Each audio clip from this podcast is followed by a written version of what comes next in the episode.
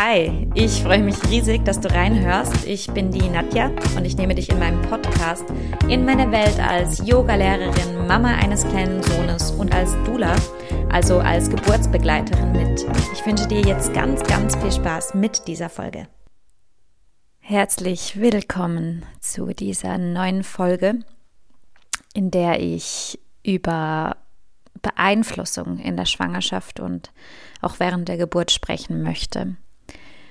Ähm, ich habe vor einigen Tagen auf Insta eine Story geteilt, in der ich schon so ein bisschen angetönt habe, dass bei mir in der Schwangerschaft, ich mag das nicht so gerne Fehler nennen, aber ich, ich, mir fällt gerade kein besseres Wort ein, der erste ähm, Gänsefüßchen-Fehler passiert ist, als ich mich ganz bewusst ähm, von, von meiner inneren Stimme abgewendet habe und mich beeinflussen habe lassen. Genau, und, und jetzt, einige Jahre später als Dula, sehe ich in meiner Arbeit, dass ich da gar kein Einzelfall war, sondern dass halt die aller, allermeisten Schwangeren sich stark von äußeren Einflüssen beeinflussen lassen und dass das in den aller, allermeisten Fällen halt keine so gute Sache ist. Und darum soll es gehen. Und ja, um einzusteigen, möchte ich euch ähm, meine Geschichte dazu erzählen. Und das war, als ich, als ich schwanger war, ähm, wie die meisten von euch ja wissen, war ich sowieso in einer sehr vulnerablen Phase. Ähm, und irgendwann ist es ja so weit, dass man sich mal Gedanken macht, ja, wo möchte ich denn gebären? Und bei uns war das so, dass ich über die Bücher, die ich bereits gelesen hatte, aber vor allem eigentlich aufgrund meines Bauchgefühls ganz stark tendiert habe, in ein Geburtshaus zu gehen. Ich wohne in Zürich. Bei uns in Zürich gibt es eigentlich nur ein wirkliches Geburtshaus und das habe ich mir angeschaut mit Till. Wir sind da hingegangen und das Geburtshaus, das liegt in der Stadt und ist ähm, extrem schön, finde ich. Also so super schön eingerichtet. Man fühlt sich gleich extrem wohl. Die Zimmer sind wirklich sehr mm, heimelig und überhaupt, also es ist wirklich gar keine Krankenhausatmosphäre, es ist wirklich was anderes. Natürlich gibt es eine Geburtswanne, die sieht ähnlich aus wie in den Spitälern, aber ansonsten die Betten, die Bettwäsche, alles ist so sehr, sehr heimelig und cozy. Und ich habe mich von Anfang an sehr wohl gefühlt ähm, in dieser Umgebung und war mir sicher, gut, das ist der Ort, wo ich mein Baby auf die Welt bringen möchte.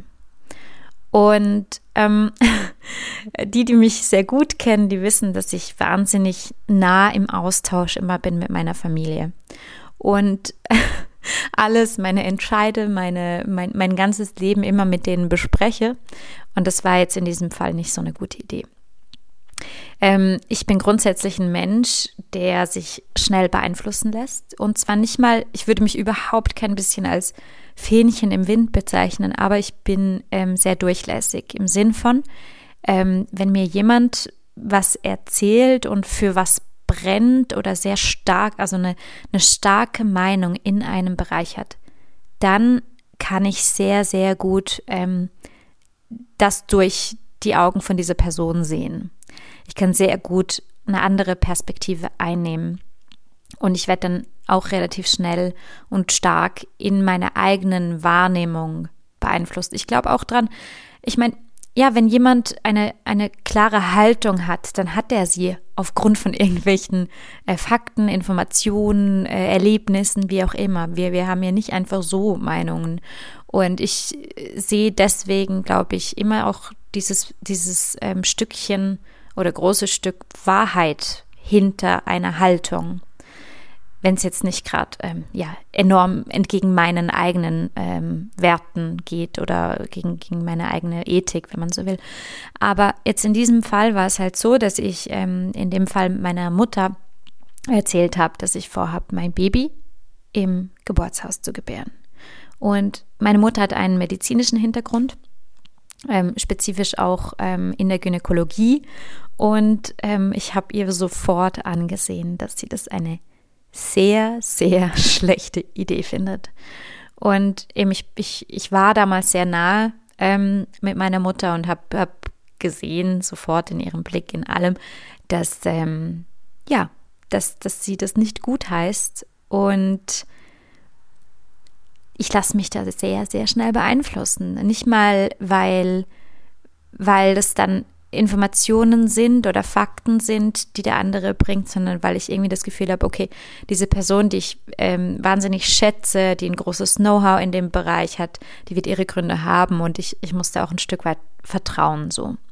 Und meine Mutter hat mir damals ähm, erzählt, dass ihr eine Gynäkologie-Kollegin erzählt hat, wie in einem, ähm, nicht in einem Geburtshaus, aber in einem Spital, wo halt nicht auf, auf Kinder, ähm, also keine, keine ähm, Kinderstation hat, ähm, wie dieses Baby auf die Welt kam und intubiert werden musste. Und das hat halt nicht geklappt und man musste es dann mit dem Helikopter in ein ähm, Kinderspital fliegen und so weiter. Also blöd gesagt, ich habe dann Horrorgeschichten gehört, die mir sehr zu denken gegeben haben und hatte so ein bisschen das Gefühl, ja, Nadja, wenn du jetzt dein Kind im Geburtshaus auf die Welt bringst und deine Mutter dir das noch gesagt hat, du wirst dir das halt nie verzeihen, wenn dein Kind irgendwas hat.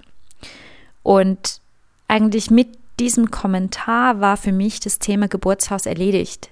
Ich, ich wusste einfach irgendwie, okay, mit, mit diesem Kommentar werde ich, werde ich mich nicht durchringen können und ich werde das nicht mehr mit gutem Gewissen machen, obwohl alles in mir resoniert hat mit diesem Geburtshaus.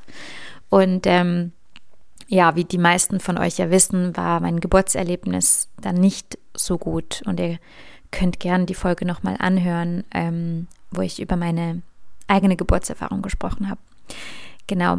Ähm, aber ja, genau, dann war es so, dass, dass das Thema Geburtshaus vom Tisch war. Ähm, ich habe mir dann mich umgehört, auch speziell bei meiner Mutter umgehört, was die Gynäkologen denn für eine Klinik empfehlen. Mir wurde dann ein Spital in Zürich empfohlen und dort bin ich hingegangen. Und wie gesagt, meine Geburtserfahrung war keine gute. Ich habe mich im Spital nicht so sehr wohl gefühlt. Es hat auch von Anfang an, als ich dort noch zur Voruntersuchung war, nicht so resoniert wie jetzt im Geburtshaus. Ich konnte mich so richtig auf zellulärer Ebene nicht wirklich fallen lassen. Und ja, es, es waren sicher ganz, ganz viele ähm, Gründe, Ursachen, warum dann diese Geburt ähm, meines Sohns nicht so rauskam, wie ich mir das gewünscht hätte. Aber mitunter hat es sicher damit angefangen, dass ich nicht auf meine innere Stimme gehört habe. Und darum geht es mir. Mir geht es ganz stark darum, ähm, ja, jeder Frau, die schwanger ist, ganz, ganz fest zu sagen, du weißt am besten, was für dich richtig ist. Und wenn, wenn ich das zu einer Schwangeren sage, dann höre ich ganz oft auch so, ja, aber nein, ähm, die Gynäkologen, die wissen das doch besser, die wissen doch besser, was mit meinem Körper ist. Und ähm, das stimmt nicht ganz, weil ähm, auch die Gynäkologen, die halten sich an Richtlinien, die halten sich an, sagen wir mal, Tendenzen. Die wissen, ja, okay, im, in der Schwangerschaftswoche so und so passiert in den allermeisten Fällen das und so. Ähm, aber nicht, nicht jede Schwangerschaft fällt in diese Norm. Also ein kleines Beispiel, ähm, man, man setzt den also er rechnet einen Termin irgendwo an nach einer Berechnung. Das heißt aber nicht, dass dein Körper wirklich ähm, an Tag 14 zum Beispiel den Eisprung hatte und da befruchtet wurde. Das heißt es schon mal nicht. Das ist einfach ein Mittelmaß, das angenommen wird. Das heißt aber auch zum Beispiel nicht, dass dein Baby genau an, an Punkt erreichte 40. Schwangerschaftswoche ready ist, um auf die Welt zu kommen. Vielleicht braucht dein Kind weniger Zeit. Vielleicht braucht dein Kind mehr Zeit. Und da sieht man schon mal, ja, wenn wir die Verantwortung nicht selbst übernehmen, dann müssen das andere tun. Das heißt nicht, ähm, dass die böse sind und uns was Böses wollen und da äh, intervenieren wollen, aber wenn wir halt die Verantwortung für unsere Geburt beziehungsweise für die Geburt unserer Kinder nicht übernehmen, dann tut es niemand, respektive dann tun die Leute um uns herum das in dem Rahmen, wo sie es können. Und das ist nicht 100 Prozent die halten sich dann an Richtwerte, an eigene Erfahrungen und so weiter. Das heißt aber nicht, dass es für dich, für dich als Individuum und für dich ähm, oder für dein Kind die richtige Entscheidung ist. Und ähm, wenn man immer versucht, diese Verantwortung anderen abzugeben, dann wird es halt schlussendlich auch nicht die Geburt sein, die für dich in dem Sinn das Beste ist, sondern dann wird es die Geburt sein, wo man bestimmt hat für das Mittelmaß ähm, eines, ja, das Mittelmaß der Schwangeren, die wahrscheinlich sicherste, ähm, das wahrscheinlich sicherste Unternehmen ist. Nur hat auch diese Überlegung den Haken. Was heißt denn sicher? Was heißt denn sicher? Und was heißt denn eine gute Geburt? Das ist, man hört ja auch immer wieder, Hauptsache Baby gesund oder Hauptsache Mutter und Kind sind gesund. Und ich finde, da liegt ganz, ganz viel äh, Falsches drin, weil es geht wirklich nicht nur darum, Hauptsache, dass das Baby gesund auf die Welt kommt. Weil das ist wie wenn man sich im Leben immer mit dem absoluten Minimum zufrieden geben würde. Geburt ist so etwas Fantastisches, etwas ähm, höchst Spirituelles, etwas Magisches. Man, man weiß im, im kleinsten noch nicht, ähm, was, was Geburt auslöst wirklich und, und wie das alles vonstatten geht. Das ist immer noch ein Wunder und ein Mysterium. Und ähm, wenn man das begreift und wenn man wieder in so eine gewisse Ehrfurcht reinkommt, dann versteht man auch, ja, dass, dass das ein extrem einschneidendes Erlebnis sein kann, das einem auch beflügeln kann. Also Geburtserfahrung, die empowered passiert, die nährt und stärkt Mama und Kind fürs ganze Leben oder fürs ganze weitere Leben. Und wir leben in einer Gesellschaft, wo wir uns absolut nicht mit dem Minimum zufrieden geben, wo wir immer mehr wollen und, und äh, ja, das Ganze wollen, die ganze Erfahrung wollen. Warum dann nicht bei Geburt? Warum lassen wir uns einreden, dass wir uns mit dem Minimum, das heißt eben Mama gesund, Baby gesund, zufrieden geben müssen. Uns wird dadurch ein riesiger Schatz genommen, eine riesige Erfahrungswelt genommen. Es wird uns Selbstvertrauen als Frauen genommen, ähm, als Mütter. Und das bedauere ich wahnsinnig. Und das ist auch was, was ich bei einer, wenn es denn eine nächste Geburt gibt, für mich ähm, sicher sehr, sehr anders machen werde. Für mich ist es ganz, ganz klar, dass die Mama die werdende Mama die absolute Expertin ist, wenn es um ihren Körper geht und ihre Geburtserfahrung geht.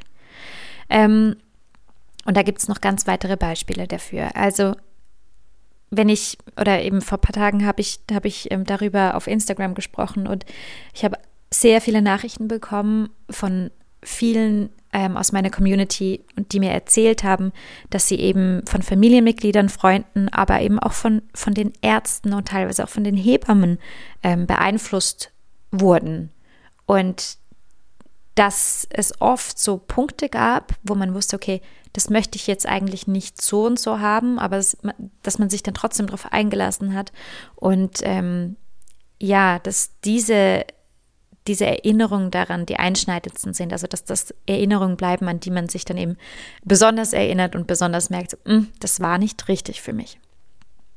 Ähm, genau, im Geburtsverlauf ist das ja auch so eine Sache. Also ähm, ich als Dula bin im Moment sehr frustriert darüber, dass, dass viele Frauen im Vorfeld ähm, sich ganz viel überlegen und ganze Geburtspläne schreiben und sich überlegen, ja, das möchte ich und das möchte ich nicht und ich möchte so und so.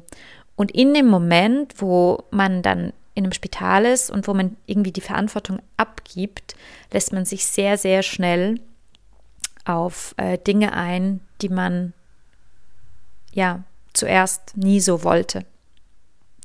Und äh, ein Beispiel, das ich erzählen darf, ist von einer ehemaligen Klientin, die ähm, die war äh, wunderbar gesund, ihr Baby ist wunderbar gesund und ähm, sie, also sagen wir mal so, eine ganz äh, normale, tolle Schwangerschaft, so wie, wie sie im Lehrbuch steht. Und ähm, es gab eigentlich überhaupt gar keinen Grund, dass diese Frau hätte eingeleitet werden sollen. Also keinen ersichtlichen Grund. Ähm, die Werte waren alle gut, sie war noch nicht mal über dem Termin. Ähm, und wie gesagt, der Termin heißt ja noch nicht äh, dass man, wenn man da über den Termin rübergeht, dass man übertragen würde. Ähm, aber das ist nur ein kleiner Einschub. Also auf jeden Fall ähm, war es dann so, dass ich diese äh, Klientin betreut habe und in der 39. Schwangerschaftswoche hat sie mir mitgeteilt, dass ihre Ärztin einleiten möchte. Und ich habe sie dann gefragt, warum, weil es meiner Meinung nach keinen ersichtlichen Grund gab. Und sie hat mir dann gesagt, ja, es gibt nicht wirklich einen Grund, es ist mehr, dass die Ärztin gesagt hat, es wäre ihr lieber, dass man halt ja kein Risiko eingeht, ähm, weil die, die Plazenta könnte ähm, aufhören, genug effizient zu arbeiten. An diesem Punkt, wo sie diese Information bekommen hat, war die äh, Plazenta noch wunderbar tätig. Also für mich war es nicht schlüssig. Ähm, für meine Klientin auch nicht. Ich habe ihr dann gesagt, sie soll doch bitte wenigstens nachfragen, solange bis sie es versteht, warum man denn unbedingt jetzt einleiten muss. Aber dann hat sie mir auch sehr direkt gesagt, guck, ich vertraue meiner Gynäkologin, das ist eine medizinische Angelegenheit und ich möchte das so machen. Und da wusste ich, dass ja, das ist, es ist nicht meine, meine ähm, Rolle, da noch weiter zu diskutieren. Es ist auch nicht meine Verantwortung. Es ist ganz allein ihre Verantwortung, die sie ähm, trägt. Und sie hat dann ähm, beschlossen, dass eingeleitet wird. Und diese Einleitung, die war halt sehr früh. Also ihr Baby war halt noch nicht ready. Und es ging, glaube ich, zwei Tage fast, bis sich überhaupt was tat. Ähm, meine Klientin hat Wehen bekommen und ähm, aber die Wehen haben nicht wirklich was bewirkt. Also der Muttermund ging ein bisschen auf und dann nicht mehr. Und und trotzdem hatte meine Klientin Schmerzen und, und hat gelitten und hat ihr allerbestes gegeben. Und ähm, schlussendlich, ja, nach, nach einem Tag Wehen hat man dann entschieden, einen Kaiserschnitt zu machen. Und nach der Geburt haben wir relativ lange noch zusammengearbeitet und waren in Namenkontakt und sie hat mir immer wieder gesagt, weißt du, ich bereue es so sehr, dass ich ähm, da nicht für mich eingestanden bin oder dass ich nicht ähm, auf mein Bauchgefühl gehört habe. Aber in diesem Moment war es für mich so, so schwierig, auf mein Bauchgefühl zu hören, weil alles ähm, Rationale und, und so Vernünftige, ähm, der meint, der war viel lauter. Und das kann ich wahnsinnig gut verstehen. Und mir geht es vor allem darum, das zu erzählen. Also meine Klientin hat da nichts falsch gemacht kein bisschen was falsch gemacht, sondern sie hat sich davon, von diesen Angstfilmen im Kopf beeindrucken lassen. Und das ist so verständlich. Und ich glaube, das, das bringt mich auch zum springenden Punkt. Wenn wir das Gefühl haben, dass wir in einem Bereich weniger kompetent sind, als es zum Beispiel eben medizinisches Personal ist, und da zähle ich mich ja dazu, ich bin Dula, ich habe keine medizinische Ausbildung, ähm, ergo müssen wir, ich als Dula, aber vor allem auch äh, du oder wer auch immer als Gebärende, ein ganz, ganz großes Vertrauen erstmal vorausschießen, schicken, ähm, also Vorschussvertrauen geben. Sagen, okay, ihr, du Ärztin, du Hebamme, ihr wisst es besser und ich vertraue euch. Und dann gleichzeitig muss man aber auch immer wieder bei sich reinspüren und sagen, okay, aber ihr, ihr handelt nach eurem besten Wissen. Ihr seid aber trotzdem nicht in meinem Körper und ihr spürt das Kind nicht so wie ich und ich habe trotzdem dieses Bauchgefühl. Und was ist jetzt wichtiger? Und natürlich finde ich, ähm, muss man sich deswegen auch wahnsinnig gut auf die Geburt vorbereiten. Es, es ist sehr, sehr hilfreich. Ähm, zu wissen. Also ich finde wirklich, Wissen in diesem Fall ist Macht, weil man dann nachfragen kann, weil man Übrigens finde ich sowieso, man sollte sich immer alles erklären lassen, bis man es selber versteht. Weil wenn man es selber versteht, dann kann man eine ja, plus minus kompetente Entscheidung mittreffen. Dann kann man mitentscheiden, ob man das jetzt vernünftig findet oder nicht. Ähm, deswegen finde ich immer noch, das A und O ist eine gute Vorbereitung und äh, auch den Mut zu haben, sich ähm, alles genau erklären zu lassen und alles genau zu wissen. So. Und das andere sind aber die Balance zwischen ähm, medizinischem System, Schulmedizin auf der einen Seite, die ganz, ganz, ganz, ganz, ganz großen äh, Mehrwert auch hat und um die ich ab und zu heilfroh bin. Ähm, aber auch auf der anderen Seite diese andere Ebene, diese und deswegen Yoga Mama Podcast, auch eine spirituelle Ebene, die Verbundenheit im Ganzen, ähm, wenn man sich verbunden fühlt, wenn man ein tiefes Bauchgefühl hat, wenn man, wenn man in einen Zustand kommt, wo man einfach ähm, float und weiß, was für einen richtig ist, entgegen dem, was alle sagen. Ja, da muss man eine Balance finden und ähm, diese Gratwanderung machen und gehen und für sich den richtigen Weg finden. Und ich glaube, dass es ähm, nicht richtig ist, nur den einen oder nur den anderen Weg zu gehen. Also ich will damit sagen, es geht um diese Balance. Es, es führt zu Trauma, wenn man eigentlich ein Bauchgefühl hat und darauf ähm, scheißt und dann das macht, was einem empfohlen wird, aber man spürt eigentlich, hm, das ist für mich nicht das Richtige. Das bereut man danach. Und umgekehrt, wenn man entgegen allen äh, Empfehlungen und sehr vernünftigen Empf Empfehlungen, die vielleicht auch wirklich auf einer Basis sind, die äh, wirklich relevant ist, einfach sagt, nö, nö, mein Bauchgefühl und das mache ich alles nicht. Ähm, ja, auch das kann natürlich gefährlich sein. Mir geht es darum, in diese Balance zurückzukommen. Und in diese Balance kommt man nur zurück, wenn man ähm, ne, also in diese Balance kommt man nur zurück in unserer heutigen Welt, wo wir sehr auf ähm, Wissenschaft und so weiter getrimmt sind, auf rationales Denken, kommen wir vor allem dann in eine Balance zurück, wenn wir es schaffen, uns wieder mit uns selbst zu verbinden. Und ähm, ich sage es immer wieder, meine aller, allerliebste Technik, um ähm, sich mit sich selber zu verbinden und diese Intuition zu stärken, ist Yoga Nidra in Yoga Nitra oder während des, in diesem Zustand von Yoga Nitra ähm, kommen die Gedanken ultimativ zur Ruhe. Und für die allermeisten Menschen, die jetzt keine Meditationspraxis haben oder eben äh, schon, schon oft Yoga Nidra äh, praktiziert haben, die, die sagen mir, was, ich, ich kann mir gar nicht vorstellen, wie das ist, nicht oder nichts zu denken. Ähm, und während Yoga Nidra ähm, kommt man sehr schnell in einen Zustand, wo man zwar nicht nichts denkt, aber oft seine Konzentration nur auf etwas richtet. Also man ist nicht im Kopf, ah, das muss ich noch machen und ich darf nicht vergessen, die Einkaufsliste zu schreiben und oh, morgen habe ich noch eine Abgabe und und das ist ja meistens unser Kopf, ne, wenn wir uns mal darauf konzentrieren, was wir denken. Sondern während Yoga Nidra schaffen wir es relativ schnell, ähm, nur an etwas aufs Mal zu denken. Und das sind meistens Körperteile. Aha, hier meine rechte Hand, mein rechter Daumen, mein rechter Zeigefinger. Und so kommt man irgendwann und ich finde auch relativ schnell wie in einen Trance-Zustand, in einen meditativen Zustand, wo der Geist dann eben nicht mehr so rumspringt.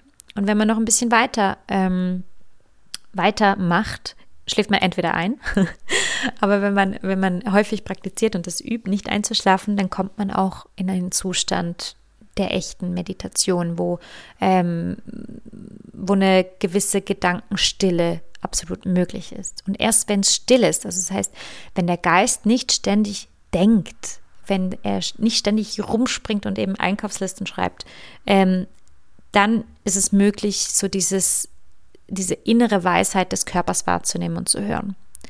Und was da sehr, sehr spannend ist, finde ich, ähm, es gibt, es gibt äh, Untersuchungen, die ähm, zeigen, dass die, ähm, unsere Babys im Bauch, also wenn sie noch nicht geboren sind, dass die Hirnwellen unserer Babys ähm, hauptsächlich im Theta-Bereich schwingen.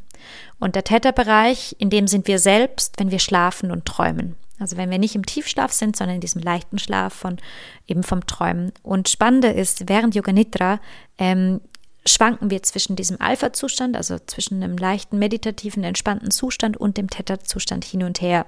Und die These ist jetzt die, dass wenn wir als Mamas Yoga Nidra oder werdende Mamas Yoga Nidra ähm, praktizieren, dann verlangsamen sich unsere Gehirnwellen und wir gehen eben auch unter anderem in diesen Theta-Zustand.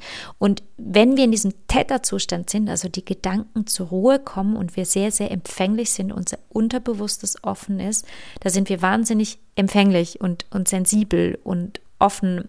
Und dann synchronisiert sich das sozusagen mit dem Bewusstseinszustand unseres Babys. Also wir gehen auf dieselbe Bewusstseinsebene unseres Babys und jetzt nochmal, die These ist die, dass dann ähm, diese intuitive Kommunikation zwischen Mutter und Kind möglich wird und dass wir Frauen dort in diesem Zustand eigentlich spüren, ob alles gut ist mit unserem Kind. Und ich finde das sehr, sehr spannend. Ähm, ich habe ja selbst kein Yoga Nidra benutzt, als ich schwanger war, aber ich habe mit einigen Klientinnen ähm, intensiv mit Yoga Nidra gearbeitet und es war sehr, sehr spannend, wie ähm, sich ihre Gefühle bestätigt haben. Also äh, ein Beispiel ist, dass ähm, ich weiß gar nicht mehr, was es für eine Untersuchung war, aber die Gynäkologin hat gesagt, man müsse noch eine weitere Untersuchung machen, ähm, um sicherzugehen, dass dass das Kind wirklich nichts hat. Und ähm, meine Klientin hat dann Yoga Nidra praktiziert und mich am nächsten Tag angerufen und gesagt, du, ich glaube, ich muss gar nicht mehr äh, zu dieser Abklärung. Ich weiß einfach, dass alles gut ist. Ähm, nach, nach der Übung bin ich aufgewacht und ich, ich, wusste ganz, ganz tief in mir, ich wusste nicht warum, aber ich wusste einfach, dass alles gut ist. Und sie ist dann auch, ähm, um sich das bestätigen zu lassen, auf jeden Fall nochmal dahin und es war auch alles gut. Ähm, aber ich, ich glaube, dass jede Frau selbst diese Erfahrung machen muss und eben so sich mit dieser Inner Voice ähm, in Verbindung bringen kann und das sehr, sehr gut tut. Und ja, diese Beeinflussung, ich meine, die passiert eben bei mir jetzt im familiären Rahmen, aber oft auch ähm, im professionellen Rahmen, wenn eben die Leute, die einem da reinreden, sehr viel kompetenter sind auf ihrem Fachgebiet. Und umso schöner ist es, wenn man dann ja die eigene Intuition nicht vernachlässigt, sondern diese beiden Pfeiler von, von, vom äußeren Raum, also von, von dem Außen, von den äußeren Inputs vom medizinischen System, vom Schulsystem, äh, von der Schulmedizin, genau, ähm, zusammenbringt mit dieser inneren Welt, mit, mit der inneren Stimme, mit der Intuition, mit dem Spüren. So. Und ich glaube, dass wir dadurch auch Verantwortung übernehmen. Wir spüren dann nämlich ganz, ganz bewusst rein, was für uns stimmt und was für uns nicht stimmt und wo unsere Grenzen sind und lernen uns selbst so viel, viel besser kennen. Und das kann natürlich auch nicht schaden, ne, wenn da ein Baby auf dem Weg ist ähm, und man da als Familie dann startet oder Familienzuwachs bekommt, wenn man sich immer wieder mit sich selbst verbindet. Ähm, genau. Ja, das geht immer viel schneller, wie ich, wie ich, äh, wie, wie ich es wahrnehme. Wir sind schon am Ende der Podcast-Folge. Ich hoffe, du konntest was für dich mitnehmen und wie immer freue ich mich riesig, wenn du den Podcast abonnierst. Das hilft mir dabei, dass ihn andere Menschen besser sehen und dass ich so ein bisschen Reichweite aufbauen kann und im Endeffekt ähm, diese Arbeit weiterhin machen kann. Ansonsten freue ich mich auch, wenn du die Folge mit jemandem teilst, den du kennst, die sich darüber freuen würde. Und wenn du Inputs hast, ähm, Anmerkungen, Kritik und so weiter, dann alles gerne zu mir. Du findest ähm, meinen Kontakt in den Show Notes. Ich wünsche dir eine gute Woche.